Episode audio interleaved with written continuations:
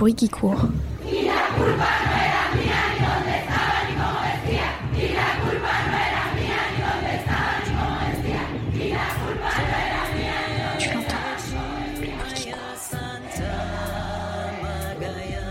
Tu l'entends La gronde des femmes.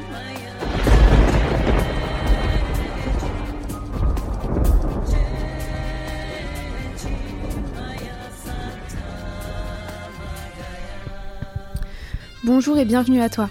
Tu écoutes actuellement Le Bruit qui court, ton podcast féministe internationaliste qui te présente à chaque épisode un pays et une de ses habitantes pour échanger sur ce qui nous lie, nous oppose, nous oppresse et nous libère en tant que femmes du monde entier. Aujourd'hui, on part aux États-Unis d'Amérique avec toi Mélanie. Salut Mélanie. Hello Merci beaucoup de participer au Bruit qui court. Bon, a priori, les États-Unis, on voit à peu près toutes et tous où ça se situe et ce qui s'y passe, surtout ces derniers temps, hein, après que le président Joe Biden ait remplacé celui dont on ne prononcera plus jamais le nom, j'espère. Mais comme un petit tour d'histoire ne fait jamais de mal, rappelons que les États-Unis que l'on connaît aujourd'hui n'ont seulement que 250 ans. Ils ont été créés par les pères fondateurs, donc des pèlerins qui fuient l'intolérance de l'église anglicane. Ils étaient anglais, irlandais, écossais, hollandais, suédois, et ils ont débarqué sur ce territoire immense outre-Atlantique dans les années 1600. De là, ils ont installé leurs 13 petites colonies pépouses le long de la côte Est. Ensuite, le flux de l'immigration européenne a continué, continué, de sorte à ce qu'il soit des millions en 1776 à la date de l'indépendance. Commence alors la conquête de l'Ouest. Les colons vont alors peu à peu conquérir cette immense terre sur laquelle les gens vivaient tranquilles avant qu'on les déloge.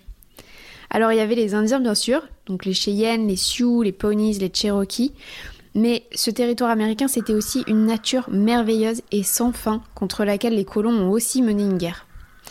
Ils se sont aussi battus contre les puissances européennes, anglaises, françaises, espagnoles, qui avaient déjà des colonies installées sur place. Donc en 84 ans seulement, les États-Unis actuels étaient créés, d'est en ouest, des grands lacs au Rio Grande, et avec des territoires conquis par traité, par achat ou donc par la guerre.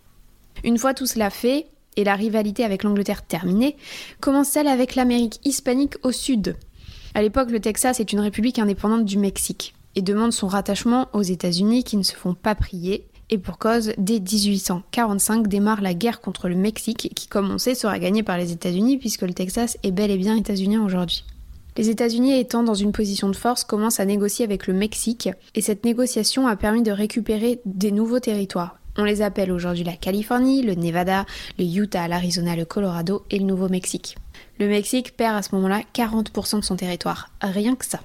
Et pour compléter ce tout nouveau territoire, quelques années plus tard, les États-Unis rachètent l'Alaska pour seulement 7 millions à la Russie, et voilà un joli petit pays constitué vite fait bien fait. Bon, il y a quand même eu une guerre de sécession de la part des territoires du Sud, qu'on appelait les Confédérés. Ils voulaient continuer l'esclavage alors que les États du Nord en souhaitaient l'abolition. Donc on est passé à deux doigts d'avoir deux États-Unis d'Amérique à ce moment-là. Enfin, peu à peu, la jeune démocratie américaine constituée découvre aussi les enjeux internationaux et décide d'y contribuer. En 1917, elle envoie des troupes en Europe pour tenter de préserver l'équilibre des puissances, et dans la Deuxième Guerre mondiale pour empêcher la suprématie de l'Allemagne nazie en Europe et du Japon côté Pacifique. On compte aussi la guerre froide, bien sûr, avec l'URSS qui restera l'adversaire historique des États-Unis jusqu'à l'effondrement de l'Union. Peu à peu, les États-Unis sont devenus le gendarme du monde. Pays hyper interventionniste un peu partout dans le monde, avec des bases militaires qui pullulent sur la planète et qui impulsent un ordre mondial nouveau, depuis la réaction face aux attentats du World Trade Center qui lance la guerre internationale contre le terrorisme. Cœur de la mondialisation, les États-Unis, c'est aussi toute une culture, un soft power qui s'exporte et qui influence le monde. D'Hollywood à Coca-Cola en passant par Zac Efron, oui, mon choix d'exemple est un peu biaisé. La culture états-unienne est partout, pour le pire, mais aussi pour le meilleur, parce que c'est le cas du féminisme. Et oui, parce que pendant que les pères fondateurs faisaient leur petite tambouille d'indiens, il s'en est passé des choses du côté féminin. On considère que le féminisme états-unien est né en 1848, et plus précisément lors de la convention de Seneca Falls, lors de laquelle Elizabeth Cady Stanton a listé les premières revendications contre le pouvoir masculin. Toute la seconde moitié du siècle sera marquée par la lutte pour obtenir le droit de vote et d'éligibilité pour les femmes. L'influence de l'essentialisme bat son plein à l'époque, c'est-à-dire le fait de considérer que les femmes ont des caractères proprement féminins, genre la compassion, la tendresse, l'affection, la beauté, qui s'oppose clairement au féminisme de la déconstruction du genre qui est le féminisme actuel. Ceci dit, les deux positions sont existantes déjà à l'époque, mais n'empêchent pas au mouvement d'être assez uni pour lutter pour euh, le droit de vote des femmes. Donc dans un pays où le conservatisme est assez dominant, c'est finalement le courant féministe blanc, et disons assez discipliné, qui se développera. La National American Women's Suffrage Association est créée, et il n'est pas question de parler de droits des minorités racisées ou immigrées, ni de critiquer la religion, non. Elle se concentre sur l'obtention du droit de vote et cherche notamment à améliorer la société en luttant contre l'alcoolisme, la prostitution, la protection du consommateur. Elles font valoir que obtenir le droit de vote pour les femmes, c'est un moyen d'aide à la conduite raisonnée de l'État, au même titre qu'elles le font pour les affaires domestiques. Un peu réac, me direz-vous, et pourtant je suis sûre qu'on les appelait les féministes extrémistes à l'époque elles aussi. Parallèlement à cela, les femmes noires sont exclues des groupes des white féministes. Elles forment alors leur propre mouvement dès 1896. Elles l'appellent la National Association of Colored Women et c'est les débuts de l'intersectionnalité comme on la connaît aujourd'hui. Parallèlement, un courant féministe anarchiste et anticapitaliste voit le jour. Il touche principalement les femmes ouvrières. L'idée, c'est que le capitalisme crée l'exploitation des femmes. Si on met fin au capitalisme, on libère les femmes. Logique. Charlotte Perkins Gilman est l'une des personnalités de ce mouvement féministe qui va au-delà des droits civiques, mais qui prône aussi la libération sexuelle, le rejet de la religion, la remise en question de l'identité de genre. En 1912 à New York se crée un groupe dans la même veine qu'on appelle hétérodoxie. C'est un club qui accueillait toutes les opinions politiques, toutes les femmes pouvaient y être ouvertement lesbiennes, bisexuelles, hétérosexuelles. Malheureusement, le pouvoir n'aimant jamais les objecteurs objecteuses de conscience, dès 1917, plusieurs d'entre elles seront arrêtées et emprisonnées ou internées de force en hôpital psychiatrique. Peu à peu, le féminisme radical se crée en réaction à cela, et en réaction aussi aux sages revendications des white femmes. Les féministes s'inspirent des suffragettes anglaises, elles manifestent, elles attirent l'attention avec des actions comme des grèves de la faim. Elles mènent une lutte acharnée dans laquelle plusieurs perdront la vie pour obtenir un droit basique, celui de voter, qu'elles obtiendront en 1920. Après cette victoire, le mouvement s'éteint peu à peu pour reprendre vie avec la deuxième vague dans les années 60. Les femmes se lèvent contre l'image de la femme véhiculée dans les médias, elles remettent en cause le modèle de la famille nucléaire, elles veulent sortir de la sphère privée. Le mouvement se renforce avec comme personnalité phare Betty Friedman. Elles se battent pour l'égalité salariale, pour la contraception.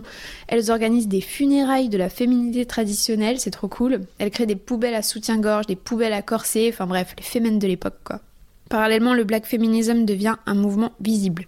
Il fait valoir que les violences sexistes s'ajoutent au racisme et au capitalisme. C'est la posture de la grande Angela Davis. C'est donc les bases de la troisième vague intersectionnelle qui sont posées à ce moment-là, celle que l'on vit aujourd'hui. Donc on estime que cette troisième vague, elle débute dans les années 90, elle se renforce dans les années 2000 et elle explose à la fin des années 2010, merci Beyoncé entre autres. Le féminisme n'est plus un gros mot, il devient mainstream et touche toute la population. Donc la nouvelle génération de féministes, elle est fondamentalement intersectionnelle, c'est-à-dire qu'elle inclut les femmes de couleur, autochtones, lesbiennes, prostituées, trans, handicapées, grosses, et part du postulat qu'il n'y a pas de liberté pour nous tant que toutes les femmes du monde ne sont pas libres. Le militantisme se conjugue au quotidien, notamment pour des choix de consommation, des actions contre les pubs sexistes. C'est ce que font les Guerrilla Girls new-yorkaises. Les blogs aussi se multiplient et l'influence grandit dans le pays et se propage partout dans le monde. Le discours sex positive est aussi créé, on l'appelle pro-sex en français, en réponse à l'ultra-sexualisation du corps des femmes par les hommes depuis des décennies, voire des siècles. Les femmes reprennent le contrôle de cette sexualisation en la choisissant elles-mêmes. Il y a aussi l'indispensable unité des femmes qui est mise en avant. C'est la création du principe de sororité, en réponse à la constante division et compétition mise en place par le système patriarcal qui empêche les femmes de mener des luttes communes. En 2017, enfin, aux États-Unis, féminisme est élu mot de l'année. Et pour cause, Donald Trump se vante d'attraper les femmes par la chatte, la vague MeToo déferle sur le monde à la suite de son lancement, les femmes balancent à tour de rôle leur histoire de viol, d'agression, d'harcèlement et l'entièreté de la population mondiale comprend enfin que le problème est systémique et ne constitue pas d'effets divers localisés. Alors oui, les Américaines ont fait tomber Weinstein. Des centaines de milliers de Pussy Hats sont défilés dans le pays devenant le symbole de l'opposition de Donald Trump. La pop culture féministe s'installe en commençant par Wonder Woman en passant par la servante écarlate jusqu'au WAP de Cardi B. Les femmes se réapproprient tous les espaces. Et malgré tout, en 2018, les États-Unis sont classés dixième pays le plus dangereux pour les femmes. C'est le seul pays occidental du classement. L'élection de Donald Trump, elle a fait reculer euh, les droits des femmes de manière considérable, notamment avec le financement des cliniques pratiquant l'avortement qui ont été coupées. Mais de plus, on estime qu'une femme sur cinq a déjà été violée aux États-Unis.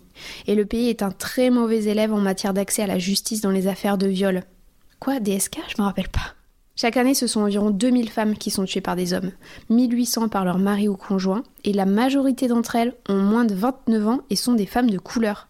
J'ai trouvé ce chiffre dingue. En plus, on peut ajouter que en 2019, les femmes natives américaines représentaient 5600 disparitions. Bref, la route est encore longue, même pour la superpuissance mondiale que sont les États-Unis. Alors, qu'est-ce que tu penses euh, de tous ces chiffres, Mélanie? Est-ce qui correspondent à la réalité que tu connais? Bah oui, en fait, il reste beaucoup de travaux à faire, c'est sûr. c'est un peu triste, mais c'est vrai que il y a beaucoup de, problèmes entre les, entre les États-Unis et, et, tout le monde. Il y a beaucoup de problèmes entre les viols et les disparitions et les abus. Donc, ouais, il reste beaucoup de travaux à faire. Ça va très bien avec mon expérience aussi. Oui, alors euh, par rapport à ton expérience, toi du coup, en plus d'être américaine, donc t'es mexicaine, euh, on reviendra un peu plus tard sur ton parcours d'immigré parce que c'est le thème euh, que tu as choisi, mais peut-être que tu peux nous en dire un peu plus sur toi, comment tu t'es arrivée en France et depuis quand? Oui, bien sûr, bah, bien sûr, j'ai... Alors, moi, je suis née au Mexique. ma mère, elle est américaine. Donc, au Mexique, on parlait anglais à la maison, mais on a essayé d'avoir les deux cultures entre, entre mon père qui était mexicain, ma mère qui était américaine. Ils ont fait beaucoup de travaux pour que moi et mes sœurs puissent euh, vivre la vie au Mexique aussi bien qu'aux États-Unis. Je dis que on a grandi avec les deux langues, les deux cultures, les deux traditions. On a bien appris à, s'adapter bien aux, deux pays. Du coup, je suis née là, euh, j'ai passé mon enfance là et quand j'avais 11 ans, j'ai déménagé aux États-Unis. là, j'habitais au Michigan, à côté des Grands Lacs. et puis après, je déménageais à Chicago. Du coup, euh, j'ai passé toute ma vie adulte euh, aux États-Unis, donc la vie d'un enfant au Mexique, la vie d'une adulte aux États-Unis. Après, il y a... Oh, ça fait combien de temps déjà? Ça fait 18 mois que j'habite en France, en France. Et euh, du coup, euh, j'ai bien l'expérience de, bah, de déplacer entre pays. À ce moment, j'ai l'expérience d'immigrer euh, aux États-Unis et là maintenant, euh, l'expérience d'une immigrante en France. En France. En France, oui. Et du coup, toi, en arrivant en France, est-ce que tu te rappelles d'avoir remarqué des situations qui t'ont sauté aux yeux, où tu as constaté que les femmes françaises étaient traitées différemment par rapport aux femmes américaines? Ah oui, bah là, euh, je peux parler sur ça euh, beaucoup, beaucoup. je, ne pense pas qu'on a assez de temps pour parler de tout ça. Mais ouais, je pense que mon souvenir plus fort de d'une expérience radicalement différente, c'était d'aller au gynécologue à France. C'est pas surtout parce qu'aux États-Unis, on n'a pas l'assurance nationale, c'est si on a l'assurance, parce que si on a, il y a des gens qui n'ont pas l'assurance tout tout, euh, c'est c'est pas une expérience tout tout comme ici. Je me souviens, euh, j'ai eu un euh, processus médical aux États-Unis et puis après, quelques années après, j'ai eu le même processus médical ici. Et c'était une expérience tellement différente que je sortis et j'ai pleuré. C'était un choc pour mon système, un choc pour ma tête, un choc pour mon esprit que j'ai compris pas. Et, cette sorte de choc culturel, des fois, ça affecte beaucoup. Et, j'ai pleuré. C'était une, une, expérience super émotionnelle, mais le fait de de pas être jugé par le gynécologue, le fait de pas avoir de soucis pour comment payer pour euh, les process médicaux. Euh, Donc ici, c'était une bonne expérience pour toi? Ici, oui. En France, c'était une bonne expérience. Oui, parce que mon expérience aux États-Unis, c'était toujours. Euh, j'étais toujours euh, en mode danger. Genre, j'avais une euh, infirmière qui jugeait, un médecin qui jugeait, ou une personne qui demandait Mais pourquoi tu as du sexe avant le mariage? Des, Vraiment des, des, expériences où je me sentais tellement jugée.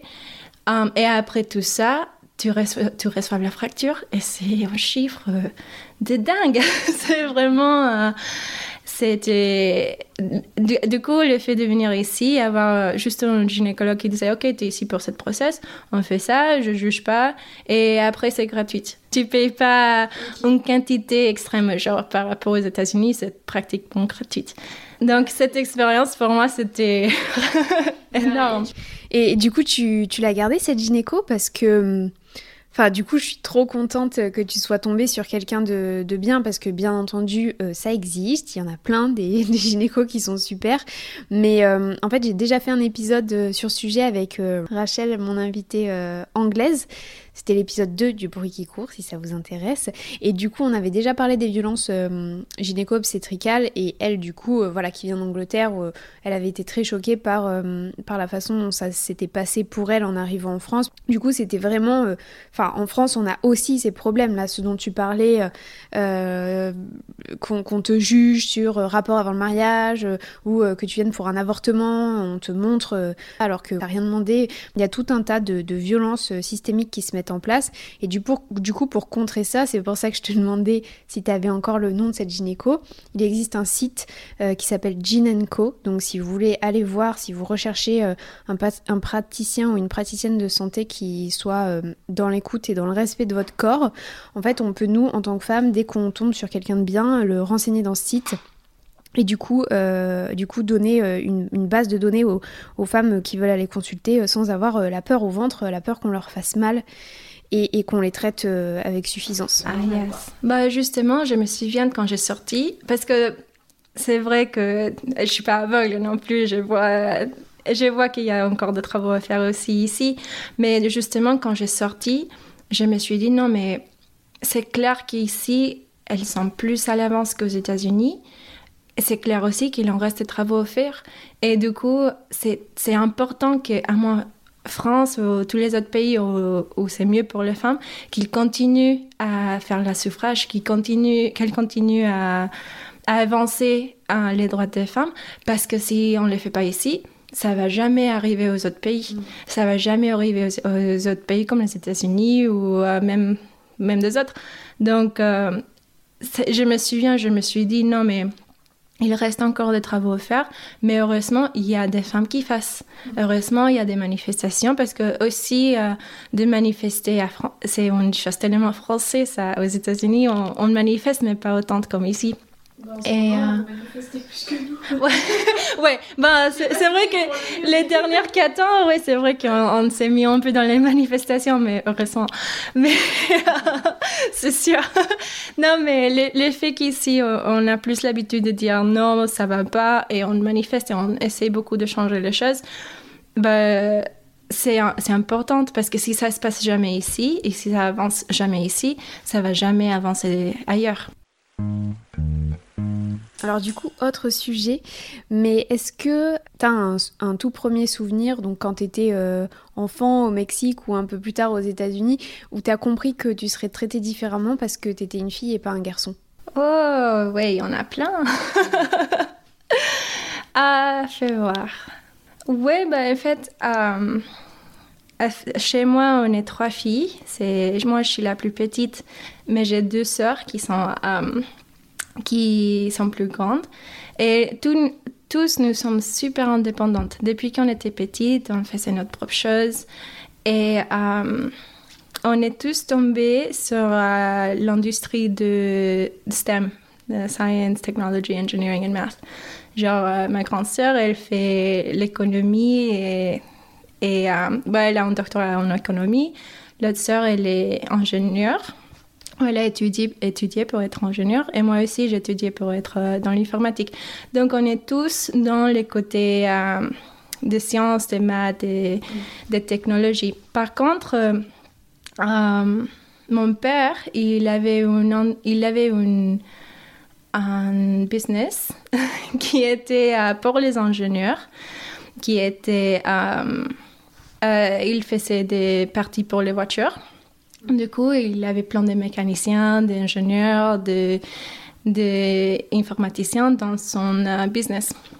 Et du coup, on dirait que si tu as des filles qui ont cette tendance de tomber sur les maths, les sciences, qu'ils vont travailler dans cette business ou qu'ils vont euh, qu'ils seront, qu'elles seront acceptées dans un environnement comme ça. Mais je me souviens, quand j'étais petite, on était, on ne pouvait jamais entrer. La, la, porte était toujours fermée. Donc, tous, euh, les trois, on avait toujours des questions. On, était toujours curieuses. Comment tu fais ça? Qu'est-ce que tu fais? On avait toujours, euh, c'était super clair toujours qu'on voulait apprendre et qu'on aimait beaucoup ce genre de choses. Mais la porte était toujours fermée. Littéralement, il y avait une porte où on ne pouvait pas entrer. Maintenant, quand on, on, a parlé avec lui sur ça, et il a dit non, euh, ça c'était au début de business. Après quelques années, j'ai commencé à j'ai commencé à embaucher des femmes. On voulait pas qu'ils vous entrez parce que vous étiez jeune et c'était euh, dangereux, comme ça. Mais on, on lui avait demandé, mais est-ce que tu payais, tu payais les ingénieurs, euh, les ingénieurs la même nom que tu payais pour les hommes? Et il a dit non. Du coup, on avait cette conversation avec mon père. Imagine cette conversation parce que c'est un problème qu'on a eu tous les trois, le fait de ne pas être traité le même comme notre collègue, le, fait de ne pas être payé également. On a eu cette expérience avec notre vie personnelle et après d'apprendre que notre père euh, faisait ça et qu'il était la personne en charge de d'un problème comme ça c'était une conversation de famille, mais lourde. et là, maintenant, mon père, il, est vieux et il fait plus ça. Et du coup, il a dit non, mais j'ai fait plein d'erreurs. J'aurais dû euh, voir que vous avez cette tendance. J'aurais dû marquer que vous voulez apprendre. Et j'aurais dû être là pour vous parce que j'ai jamais pensé que quand vous grandissiez, euh, vous êtes dans, dans cette matière. Du coup, c'est un peu bien que maintenant, euh, bah, il est vieux, mais, mais il, il dit qu'il a eu un préjuge, il a dit qu'il a eu un bias. Bias? Un biais. il a dit. Donc, il, nous avait dit non, mais j'aurais pu faire mieux. Et quand même, ça, ça, ça, ça aide le fait d'avoir quelqu'un qui reconnaisse. Du coup, normalement, à ce stade de l'épisode, je demande à mon invité euh, ce qu'il en est du mouvement féministe dans, son pays. Donc, euh, on, l'a déjà vu tout à l'heure, euh, on, le sait, le mouvement féministe aux États-Unis est ultra fort, il est très médiatisé et il a beaucoup d'influence dans le monde entier. Donc, peut-être à la place, tu peux nous dire comment toi, tu l'as vécu personnellement, cette explosion du mouvement, comment ça t'a touché?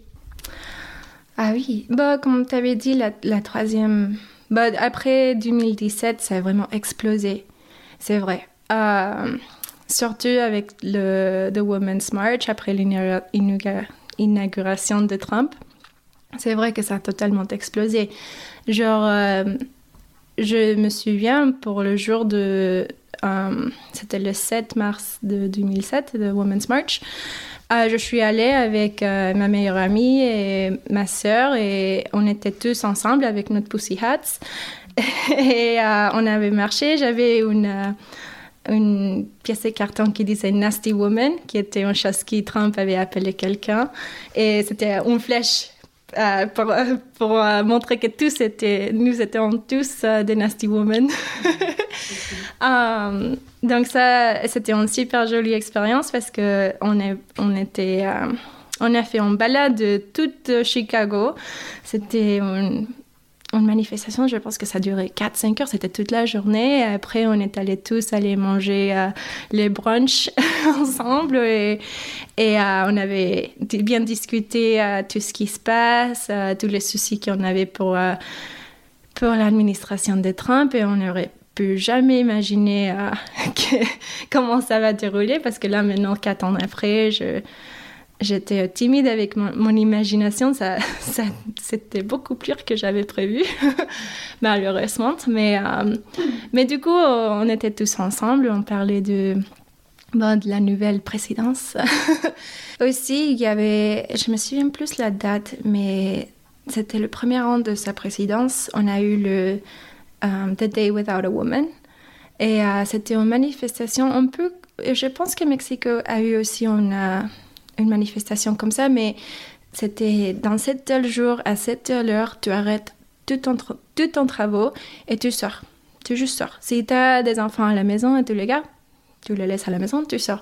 Si tu es euh, une euh, enseignante, tu sors et et tu arrêtes, tu sors. N'importe quel travail que tu fais dans ce moment, tu arrêtes, tu sors pour montrer qu'on on est aussi une population euh, qui a un effet énorme sur, euh, sur l'économie, sur euh, les mouvements de la société, tout ça, juste pour montrer et juste pour avoir un moment de, de solidarité. Je me souviens, je sortis de mon travail, je dis OK, bye, peace. je retourne dans 10 minutes. Mais euh, je crois bien que cette, euh, cette manifestation, en fait, était basée sur euh, la même, le même style de manifestation qui s'est passé au Mexique, parce qu'au Mexique, il y avait beaucoup de féminicides. Et du coup, il y a eu une manifestation pour montrer que, en fait, la vague de femmes est assez grande et il faut la respecter. Il faut, il faut être courante que que nous sommes là et que nous sommes importants quand même. Du coup, il y a eu cette manifestation au Mexique, après il y a eu la même euh, aux États-Unis. C'était pour des raisons différentes quand même, mais c'était c'était inspiré un par l'autre. Du coup, on va oui, revenir un, petit peu sur le Mexique, euh, sûrement parce que tout de suite, on va aborder ton thème spécifique qui est particulièrement lié à ton histoire. Du coup, euh, c'est celui des femmes migrantes euh, ou immigrées. Alors, je suis jamais à l'aise avec ce terme qui est tellement biaisé. D'ailleurs, Eva, mon invitée de Côte d'Ivoire, elle me disait qu'elle s'auto-qualifiait d'expat alors que tout le monde la qualifiait d'immigrée. Donc, j'ai trouvé ça hyper fun et très intelligent. D'ailleurs, si vous voulez écouter l'épisode 1 du bruit qui court avec Eva, je vous invite à le faire. Donc juste pour faire un, petit comparatif euh, avec la France, rappelons déjà que l'immigration féminine, elle est souvent présentée comme minoritaire par rapport à celle des hommes et comme une migration de regroupement familial alors que cela ne correspond pas du tout à la réalité en fait. Les femmes représentent bien la moitié des personnes migrantes, voire plus parce qu'elles représentent 53%. Donc oui, historiquement, les migrations, elles étaient plutôt masculines parce que c'était des migrations de travail, mais depuis les années 70, c'est plus le cas. Donc présenter les femmes comme des suiveuses, c'est juste une erreur en fait. Et notamment parce que le profil de la femme célibataire autonome euh, aujourd'hui représente la majorité des immigrés originaires d'Afrique centrale et du golfe de Guinée, de quoi du coup battre en brèche les idées reçues. Donc l'invisibilisation des femmes, c'est vraiment sur tous les plans, même sur celui de l'immigration. Alors même qu'elles vivent les mêmes difficultés que les hommes pour fuir le pays où elles sont en danger. Elles subissent en plus des risques et des discriminations bien plus fortes en tant que femmes. Comme le rappelle la CIMAD, il existe donc des persécutions qui sont liées au genre et qui visent spécifiquement les femmes. Donc on a euh, les mutilations sexuelles, euh, les, les, stérilisations et les mariages forcés, l'exploitation sexuelle, les crimes d'honneur. Et malgré ces risques qui sont propres aux femmes, les violences de genre, malgré tout, elles ne sont pas encore systématiquement reconnues en France comme un motif permettant d'obtenir l'asile alors même que la Convention de Genève le prévoit spécifiquement. En plus, les routes migratoires sont encore plus dangereuses pour les femmes. Sur leur chemin, elles sont victimes de raquettes, de violences, souvent sexuelles, et sont à la merci des passeurs, des policiers, des douaniers et parfois de leurs compagnons de voyage. En plus de ça, les femmes euh, qui voyagent seules, elles sont aussi accusées de tous les maux. Genre, certaines sont jetées à la mer parce qu'on les soupçonne de porter malheur à l'embarcation. Les femmes subsahariennes aussi sont victimes d'un racisme et d'un sexisme sans nom. On les accuse particulièrement, elles, de transmettre le sida ou d'être des prostituées.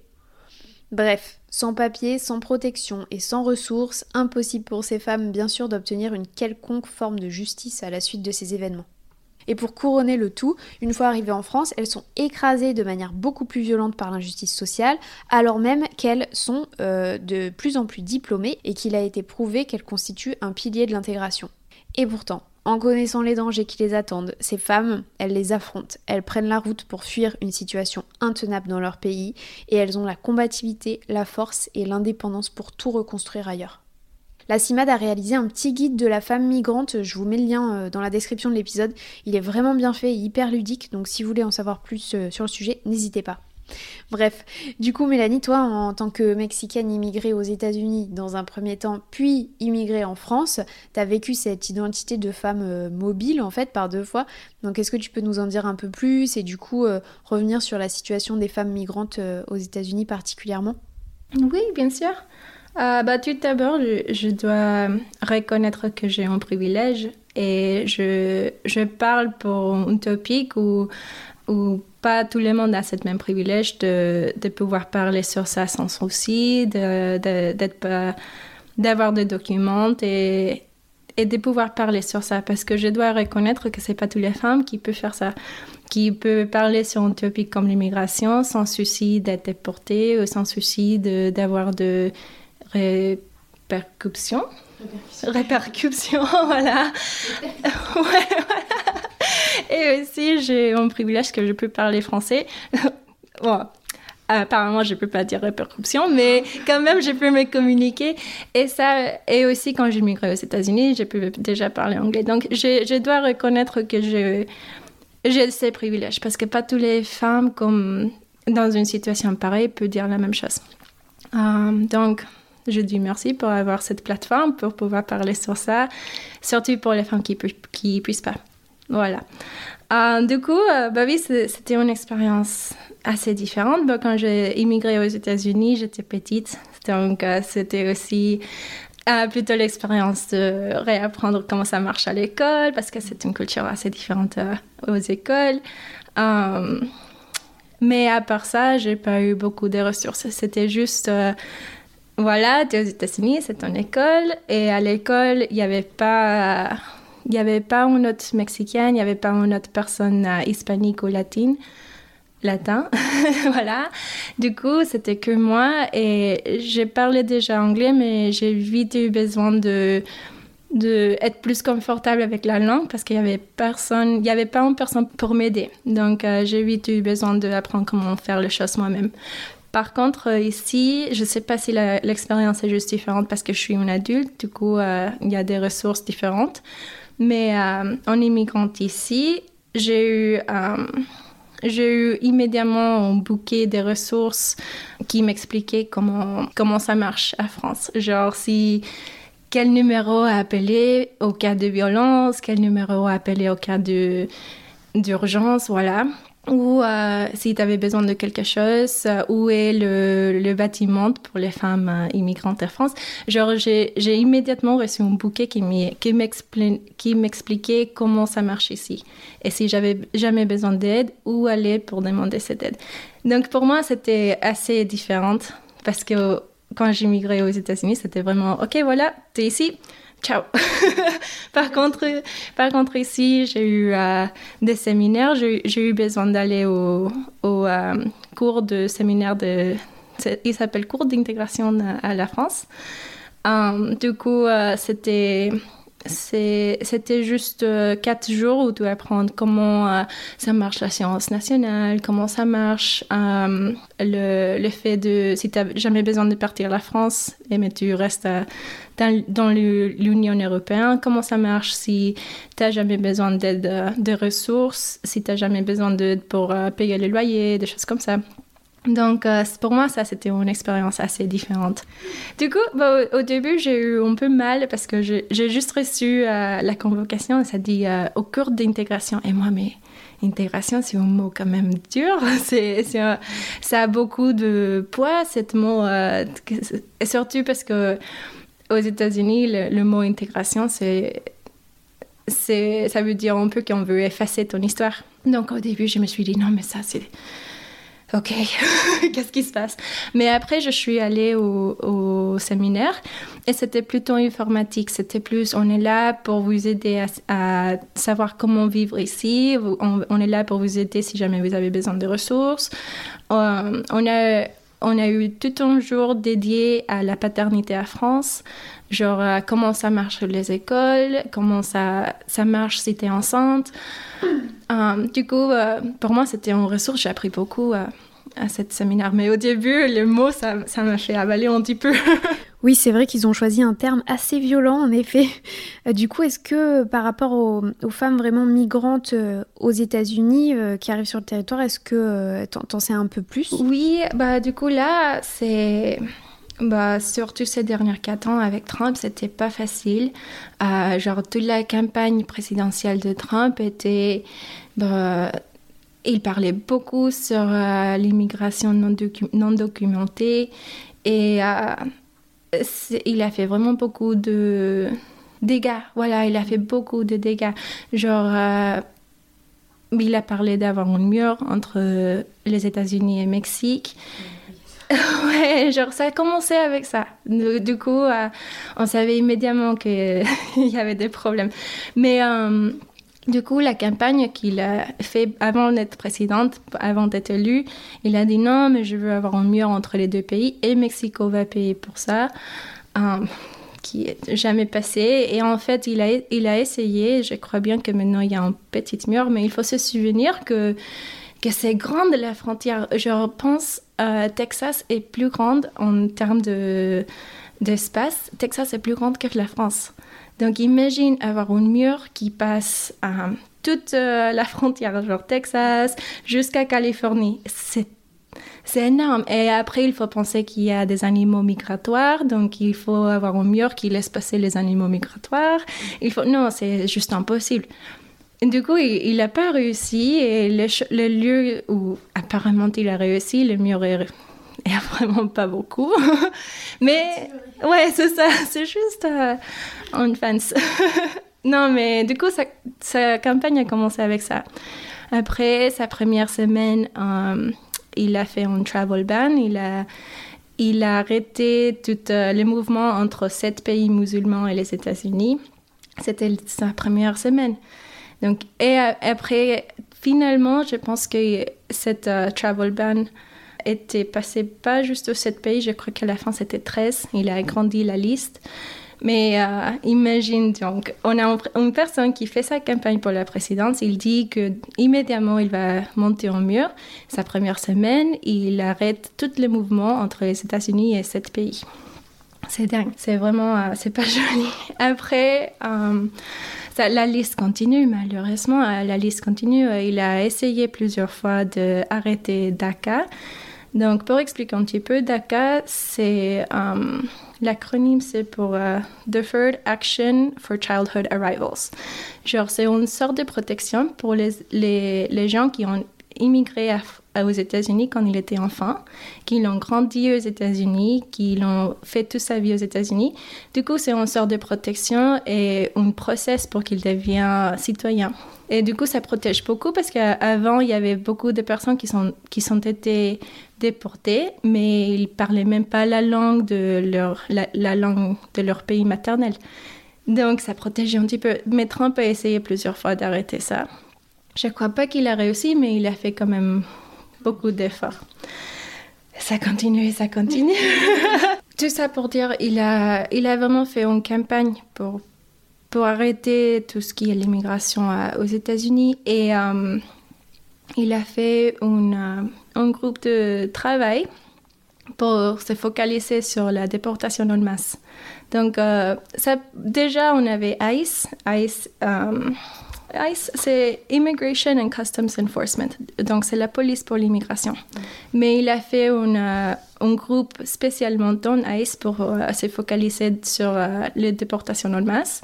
Mais le problème, c'est que tous les tribunaux d'immigration aux États-Unis étaient déjà surbookés. Genre, l'administration d'Obama était aussi euh, super fort avec les immigrations, donc tous les tribunaux étaient déjà surbookés. Et là, maintenant, on a un groupe qui cherchent encore plus de gens qui n'ont pas leurs documents, qui essayent à les déporter. Mais comment tu peux déporter une personne sans passer par le tribunal? Du coup, on a eu cette sorte d'embouchement, cette euh, bottleneck, et tous ces gens ont été mis dans des camps de déportation. Mais euh, comment on peut avoir un camp de déportation avec des familles? On peut pas. Donc, il y avait eu beaucoup de familles qui ont été séparées, beaucoup de femmes des femmes qui ont été mises dans ces camps et leurs enfants étaient bougés à un refuge. Donc il y avait une séparation des familles et toutes ces femmes qui ont été mises dans une sorte de prison euh, sans un seul euh, trace écrite de où ils sont leurs enfants, où elles peuvent trouver leur famille. Et là maintenant, euh, on, on, dit que ça sera presque impossible de réunir les familles. Donc ça, et aussi, j'ai encore mal à, croire que c'est arrivé aux États-Unis, une chose comme ça. Genre, genre je me souviens quand j'étais petite et on, on, était en train de faire l'immigration aux États-Unis, c'était le rêve, c'était l'American Dream. Ils vont nous protéger, ils vont, on peut trouver du travail, on peut vivre la vie là. Et après, maintenant, je suis une adulte et je dis non, mais il y a des gens qui essayent à faire ça, qui essayent d'immigrer aux États-Unis et qui vivent leur vie là. Et, euh, et ils sont déportés d'un jour à l'autre, ou ils sont arrêtés d'un jour à l'autre, leurs familles séparées, pas un seul trace écrit de comment ils peuvent trouver leurs leur enfants, comment ils peuvent se réunir avec leur famille. C'est dingue. si ça peut arriver aux États-Unis, c'est vraiment. Euh, bah, c'est fort, mais ça peut arriver n'importe où. C'est vraiment. Euh, je tremble quand je parle de ça parce que je suis furieux. Imagine, tu tu es en femme, tu es déjà euh, en quelque danger, tu, obviously, uh, obviously, tu te déplaces pour une bonne raison et après tu arrives à ton but et tu es séparé de ta famille. Ouais, non, c'est horrible, c'est horrible, mais oui, on a l'impression que voilà, on parle des années 40 et en même temps, euh, quand, quand, tu vois ce qui se passe euh, là, même en France, enfin, je veux dire comment on traite les gens euh, qui arrivent, on voit comment on a on a parqué tous les migrants à Calais ou même là, ce qui s'est passé récemment, je sais pas si tu vu Place de la République, mais voilà, secouer les gens hors de leur tente. Enfin, ouais, pas un seul respect pour les droits humains. On, on, a perdu, oui, on a perdu en humanité, c'est assez impressionnant. Enfin bon. Et du coup, toi, en tant que femme mexicaine, euh, parce qu'on sait que la diaspora mexicaine, elle est, elle est énorme aux États-Unis, est-ce que tu as déjà vécu la discrimination en tant que femme mexicaine euh, par rapport à cette origine-là aux États-Unis? Est-ce que ça t'a touché personnellement dans ton quotidien? Ah oui, oui et, non. Bah, comme j'avais dit tout à l'heure, j'avais déjà euh, un step-up un avantage que je pouvais déjà parler anglais parce que euh, j'ai vu beaucoup de femmes dans une position pareille à la mienne où euh, elles n'arrivaient pas à trouver leurs mots en anglais et pour ça j'ai pu recevoir euh, des, des avantages juste, au cas, juste parce que je peux parler la langue. On dit qu'aux États-Unis, il n'y a pas une langue nationale et, et qu'on est tous un pays d'immigrants et pour ça, on n'a pas une langue nationale, voilà. Mais mais dans la vie quotidienne, si tu parles pas anglais, ça peut poser des problèmes aussi. Euh, mais en, en, termes de discrimination que moi j'ai reçue perso, il y a toujours euh, des choses qui se passent. c'est vraiment, c'est dur à parler sur ça. Euh, et ça, ça prend, c'est toujours, c'est toujours une chose que tu essaies à oublier. C'est toujours, si ça t'arrive, tu essaies toujours à, à, continuer avec ta vie et à, l'oublier immédiatement, mais, euh, mais oui, ça arrive. Bah, surtout euh, au lycée où, euh, où j'étais la seule personne de, avec la même couleur de peau que j'avais. J'ai grandi dans une école qui était dans le, le, mieux de nulle part aux États-Unis. Donc, toutes mes collègues, tous les étudiants à côté de moi étaient blanches. Du coup, ça, ça a toujours posé des problèmes.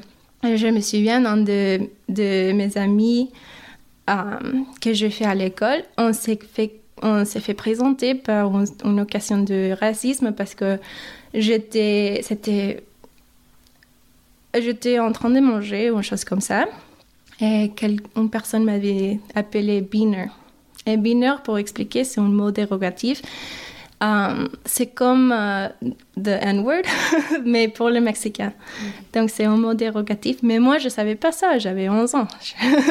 je, c'est pas comme si à, la maison, ma, ma mère m'avait appris, non, mais beaner, c'est, c'est un mot dérogatif. C'est possible que quelqu'un va t'appeler ça.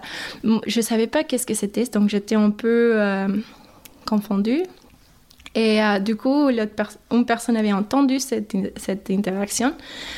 Et ça a commencé en, en fight, en bagarre. Ça a en bagarre. Et moi, je n'ai pas compris. J'ai parlé. J'ai. J'ai compris pas le mot qu'il a utilisé pour m'appeler à moi. Et après, il y a des gens qui se battent en face de moi. Qu'est-ce qui vient de passer? Du coup, après, je suis allée à la personne qui, qui m'a défendue et il, il m'avait expliqué qu'est-ce qui s'est passé, qu'est-ce que s'est passé et, pourquoi il m'avait défendue. Et du coup, on, on, on, était vite fait amis, mais c'est bien parce que ça m'a fait une amie, mais aussi c'était c'est pas une expérience que j'aime pas trop euh, me rappeler parce que c'est dur déjà d'être nouveau étudiant dans une école après avoir tous ces sortes de soucis. Euh, Ouais, c'est pas facile. Mais je voulais juste aussi parler d'une autre chose sur euh, les actualités de Trump euh, avec les femmes immigrantes. Du coup, ça, c'est une histoire super courante parce qu'aujourd'hui, on vient d'avoir des nouvelles, ce matin même. Donc, euh, je commence un peu depuis le début. en septembre l'année dernière, dans septembre 2020, il y avait un lanceur d'alerte. Euh, elle était une infirmière dans une camp de détention euh, à. Georgia. à Georgia. du coup, elle, elle, était une infirmière dans cette camp de détention à Georgia. Elle a déposé une plainte qu'il y avait euh, des chirurgies non consentées qui s'est passées dans le camp. Du coup, euh, on avait appris, ça c'était il y a cinq mois, on avait appris qu'il y avait euh, un gynécologue, le, chef gynécologue, qui exagérait les symptômes de faim euh, quand elles sont allées le voir. Genre, il a exagéré beaucoup leurs symptômes ou il a même inventé des symptômes pour avoir raison de, de faire des chirurgies. Maintenant, on avait appris qu'il y avait au moins deux euh, hystérectomies, mais il y avait aussi des ovaires qui ont été euh, enlevés. du coup, ça, c'était il y a cinq mois qu'on avait appris l'histoire, mais ce matin, euh, aujourd'hui, janvier 23, on avait appris que ICE, le, le bureau d'immigration, ils ont relâché toutes les femmes qui ont été impliqués par cette histoire et qu'il y a un poste sur leur détention parce qu'il y a une, class action suit, il y a une, une, plainte qui est en train de passer. Du coup, tout le monde qui était impliqué, les témoins, les médecins, les, les chambres, maintenant ils sont en pause et on peut pas, il peut, il peut pas s'être déporté. Du coup, euh, bah, maintenant, on commence à apprendre plus parce que c'est récent l'histoire, donc on ne sait pas beaucoup. Mais on commence à apprendre en fait que euh, il y avait 41 femmes on connaît 41 femmes qui ont été impliquées parce que je suis sûre qu'il y a plus. Mais il y a 41 qui, sont, qui ont mis leur nom dans la plante. Du coup, euh, de ces 41, il y a 9 qui ont pu euh, prendre leur record médical et qui ont pu montrer ça à un autre médecin pour voir si cette chirurgie était, était nécessaire. Et à, on commence à apprendre que, que non. Pour la plupart, tous ces problèmes qu'elles ont eus, on, on doit les prendre, ça aurait pu être assez. Mais euh, du coup, euh, je voulais mettre attention un peu à ça parce que j'ai l'impression que cette histoire, euh, on n'en parle pas de ça ici à France, on n'a pas vu cette histoire ici. Et je trouve ça bah, je tremble maintenant. Quand je parle, je suis furieux. Et du coup, euh, de le pouvoir parler à quelqu'un hors du pays et dire non, mais ça se passe là maintenant. Euh. Oui, et en plus, j'ai l'impression que c'est pas. Euh, enfin, que c'est un truc assez courant parce que dans l'épisode du Chili avec Claudia, elle nous racontait que justement au Chili, il y avait eu cette politique de de dire aux femmes aborigènes de, devenir, de venir dans des camps un peu de voilà pour un rendez-vous gynéco un peu basique quoi. Et en fait ils en profitaient pour euh, leur ligaturer les trompes euh, leur retirer euh, les ovaires etc donc effectuer des, stérilisations forcées sans leur consentement. Donc c'est absolument abominable. Enfin c'est voilà il n'y a, y a, pas de consentement c'est de la mutilation en fin de compte. Et on, peut quand même considérer que c'est une pratique qui est pas isolée complètement, quoi. Donc ouais, du coup, affaire à suivre aux États-Unis. Enfin moi, en tout cas, j'en avais pas du tout entendu parler de cette histoire. Ouais, j'avais l'impression que cette histoire a pas, elle a pas fait le voyage euh, de, de l'Atlantique là. ouais, elle a pas traversé l'océan, donc je voulais, je voulais mettre un peu d'attention à ce qui se passe. Du coup, pour euh, ouais, on va essayer de revenir à un sujet un peu plus léger. Du coup, euh, tu vas nous présenter une tradition euh, particulière qui est, je crois, à la fois une tradition mexicaine et états-unienne. Ouais, du coup, ouais, on... We shake it off. Ouais, tu passes en autre chose, tu changes un peu l'énergie, voilà. ouais, du coup, je voulais parler de la Katrina.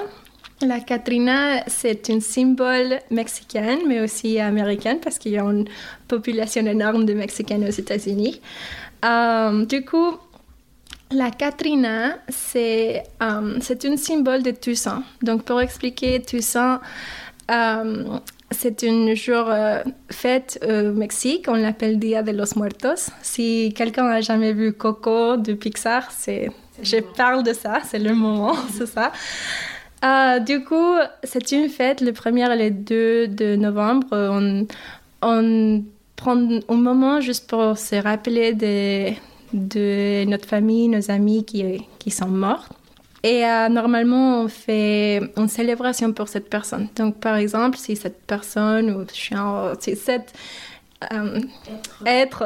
aimait beaucoup euh, une nourriture, tu prépares cette nourriture et tu, tu laisses une assiette pour leur esprit, pour qu'ils viennent manger avec toi. Voilà, donc c'est... donc il y a plein de symboles autour de cette tradition. Il y a ah, chaque chose est importante. Il y a un pain, le pain de muertos qui est fait juste pour cette fête. Il y a une, euh, un seau qui est fait, la olla, qui est fait juste pour euh, aider les âmes à trouver ta maison. Genre, c'est une fête qui est pleine de traditions. Mais la Katrina, c'est un de mes préférés. Euh, c'est assez récente par rapport aux autres. En fait, c'était Diego Rivera, qui était le mari de Frida Kahlo. Il a fait un mur avec la Katrina et du coup, il a mis cette symbole dans la tête des gens. Il n'avait pas inventé la Katrina, il a juste, il a juste mis cette, euh, cette vision. il a juste aidé un peu la, tradition. Mais du coup, c'est une, euh, un squelette et déguisé avec euh, des vêtements de gala, genre super, super bien. Une robe énorme avec des fleurs dans les cheveux, du maquillage énorme. Toujours dans le. C'est une squelette encore, donc c'est les os qui sont maquillés, c'est les, les os qui portent les vêtements, voilà. Mais ça a devenu plutôt un symbole de, de fait que de l'excellence après la mort.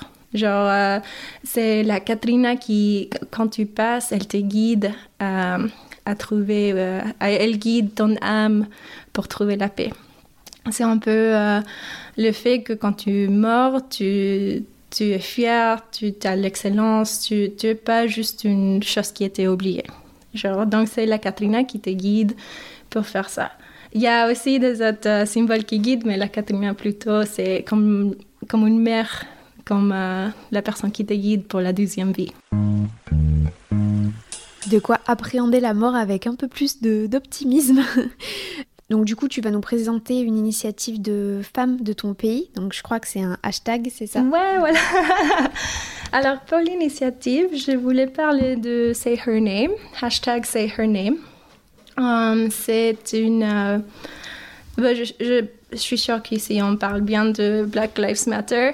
Say Her Name, c'est le côté... Um, féminin de Black Lives Matter. Voilà, donc quand on parle beaucoup de BLM, c'est normalement parce qu'il y, y avait eu un cas de brutalité de police contre un homme.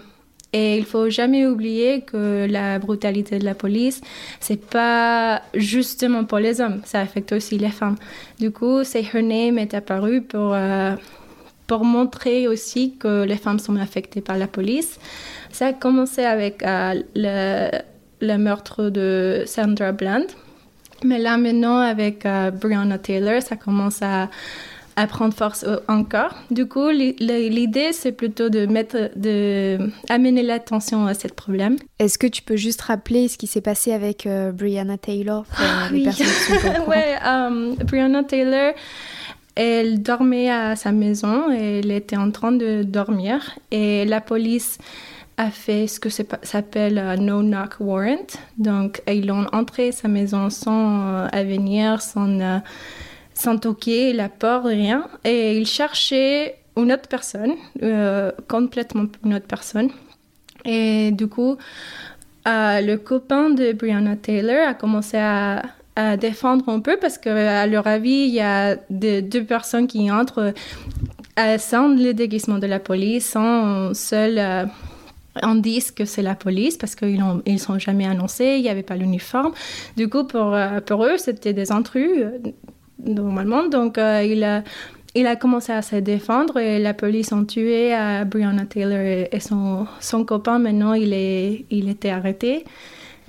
du coup, c'est une histoire assez forte parce que ça, ça montre un peu que que tu peux rien faire, tu peux être en train de dormir chez toi en sécurité de, ton propre lit et, et euh, tu es encore en danger de la brutalité de la police. C'est dingue, c'est vraiment dur ça. Euh, du coup, Say Her Name, l'histoire c'est de partager les histoires, comme l'histoire de Brianna Taylor, comme l'histoire de Sandra Bland, comme l'histoire de toutes ces femmes, c'est vraiment de juste le fait de se rappeler de leur prénom, juste le fait de se rappeler de tout ce qui s'est passé, c'est important parce que c'est l'histoire orale aussi. C'est le fait qu'on n'oublie pas cette personne, on n'oublie pas ce qui s'est passé et on, veut, on fait quelque chose pour changer euh, la situation, que ça ne se passe encore. Mais du coup, voilà, c'est Her Name, c'est c'est le côté féminin de Black Lives Matter. D'accord, merci pour, euh, pour ce partage.